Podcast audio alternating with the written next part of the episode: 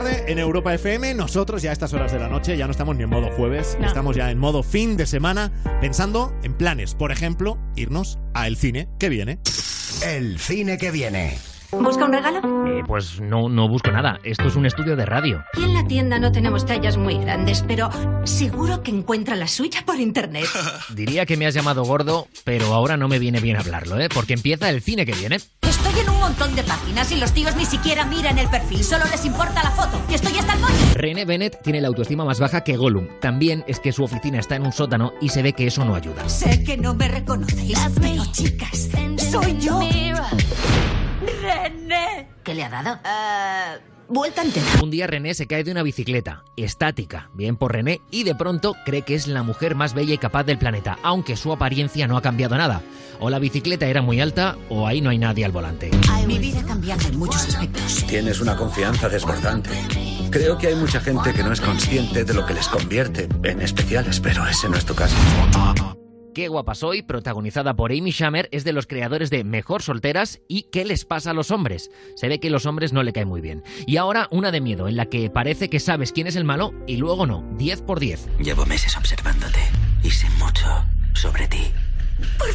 Luis es un muchacho que parece normal pero tiene un secreto un poco feo. Quiere vengarse de Kathy.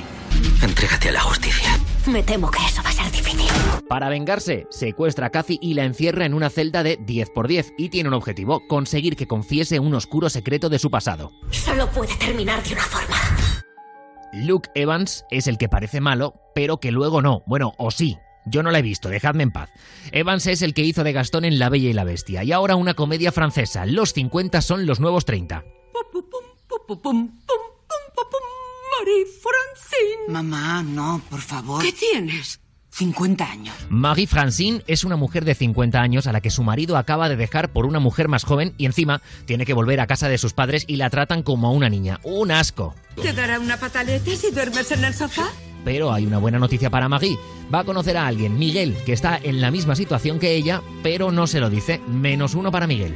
Y ahora si tenéis insomnio, no os recomiendo, no dormirás. Su nombre era Dora Viña, la paciente 101C.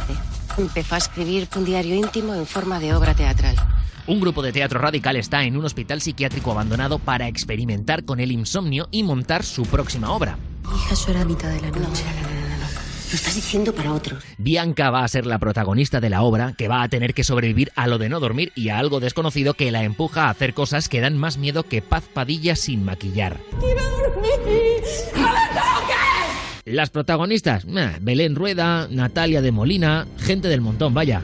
Es irónico, tiene un repartazo. Y también está el drama A Estación Violenta, que va de un escritor que se va a juntar con sus amigos de juventud y va a tener más energía que un chiquillo de un año. Y hoy cerramos el cine que viene con el temazo Michu de Megan Trainor de la banda sonora de Qué guapa soy.